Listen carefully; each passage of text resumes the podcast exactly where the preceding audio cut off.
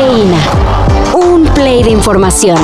Titulares nacionales, internacionales, música, cine, deportes y ciencia en cinco minutos o menos. Cafeína. Hasta la fecha, ninguna autoridad que está bajo su competencia o responsabilidad ha hecho nada. El presidente del tribunal, Eduardo Pinacho, nunca contestó las llamadas y creo que las alertas fueron lo suficientemente mediáticas como para que no, no supiera. Las autoridades le fallaron a Elena Ríos. Luego de una larga y, según la saxofonista, arbitraria audiencia, el juez Teodoro Pacheco dejó que Antonio Vera Carrizal salga de prisión. Vera Carrizal es acusado de ser autor intelectual de la tentativa de feminicidio contra Elena Ríos, ocurrida en el 2019, en la que su hijo, Juan Antonio Vera Hernández, actualmente prófugo, la atacó con ácido dejándole severas heridas en rostro y cuerpo. Pese a la gravedad del delito y que Vera Carrizal entregó sus pruebas con un retraso de más de dos meses, el juez no tuvo broncas en mandarlo a seguir su proceso en libertad. Esto es México, lamentó Ríos. Y sí, lamentablemente esto es México. Salgo aquí, mi hija ya no está. No, comienzo a buscar con la mirada, saco mi teléfono, le marco y ya son, ya me mandaba buzón. El viernes por la tarde, María Ángela Holguín fue privada de su libertad en frente de toda la gente que transitaba por el paradero del metro Indios Verdes, a plena luz del día. Esto ocurrió mientras la madre de la joven fue a un baño público. Tras mucha presión en redes, que obligó movilización de las autoridades, la joven fue encontrada con vida en Ciudad Neza. Sin embargo, según información extraoficial, en no muy buenas condiciones. Por cierto, los comercios del paradero Indios Verdes no facilitaron grabaciones de sus cámaras, que porque sus equipos no sirven.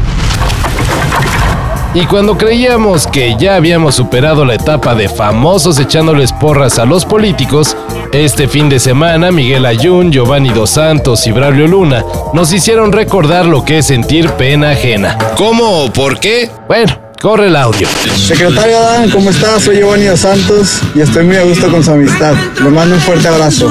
Amigo Adán Augusto, te quiero mandar un fuerte abrazo, desearte todo lo mejor para este año, cuídate mucho, que vengan cosas muy fregonas. Adán Augusto, ¿cómo estás? Te mando un saludo. Siempre vamos a estar a gusto contigo. Tu amigo Braulio Luna. Luego de la ola de críticas en la que no los bajaron de vendidos, los futbolistas aclararon que ni sabían que el saludo era para el secretario de Gobernación Adán Augusto López, que un amigo se los pidió para un conocido. Ajá. Secretario Adán, ¿cómo estás? Soy Giovanni Santos. Ah, y debido a las críticas, la Yun advirtió que ya no mandará saludos a fans. No es tu culpa, la Yun. El viernes, el futbolista Dani Alves se presentó por su propia cuenta ante las autoridades de Barcelona para responder por las acusaciones de agresión sexual que hay en su contra. Horas después fue detenido y puesto en prisión preventiva sin derecho a fianza. Dani Alves se encuentra recluido en un centro penitenciario y por el momento se desconoce cuándo iniciará el proceso en su contra. Pumas de la UNAM decidió rescindir el contrato con el jugador brasileño. El Club Universidad Nacional ha tomado la decisión de rescindir con causa justificada el contrato laboral con el jugador Daniel Alves a partir de este día. Ya pasó la temporada vacacional, pero aguas si viajan a Cancún. Aquí obligando a los turistas y en taxi y ellos no se quieren ir.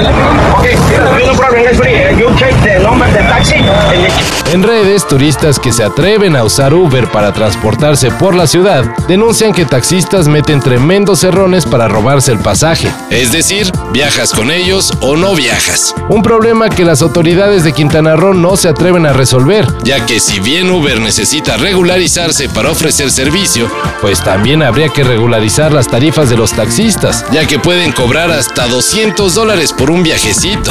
O sean así. Todo esto y más de lo que necesitas saber en sopitas.com. El guion corre a cargo de Álvaro Cortés y yo soy Carlos el Santo Domínguez. Cafeína. Un shot de noticias para despertar. Lunes a viernes por sopitas.com. Y donde sea que escuches podcasts.